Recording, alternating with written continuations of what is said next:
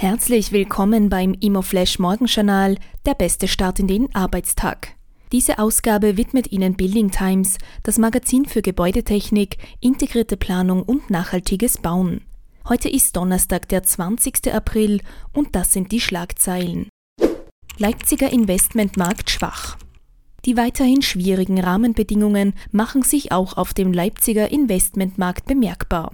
So wurde im ersten Quartal 2023 ein Transaktionsvolumen von nur 87 Millionen Euro erzielt. Damit legt die sächsische Metropole den schwächsten Jahresauftakt der letzten zehn Jahre hin und verfehlt sowohl das Vorjahresergebnis als auch den langjährigen Schnitt deutlich. Adomo muss Strafe zahlen. Die Soravia-Tochter Adomo muss nach zwei Unternehmenszukäufen eine Geldbuße in Höhe von 150.000 Euro bezahlen.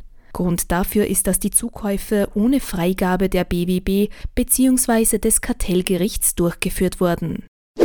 Die spannendste Meldung heute: Gleichenfeier für Marinegebäude. Mit der gleichen Feier wurde der Baufortschritt des neuen Marinegebäudes im Seebad Breitenbrunn präsentiert.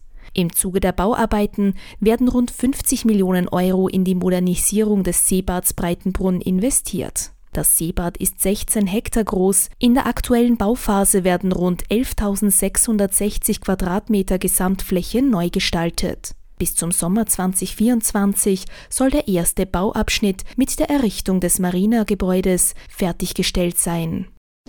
Das waren die wichtigsten Informationen zum Tagesbeginn. Mehr dazu und was die Branche heute sonst noch bewegen wird, erfahren Sie wie gewohnt ab 14 Uhr auf www.imoflash.at.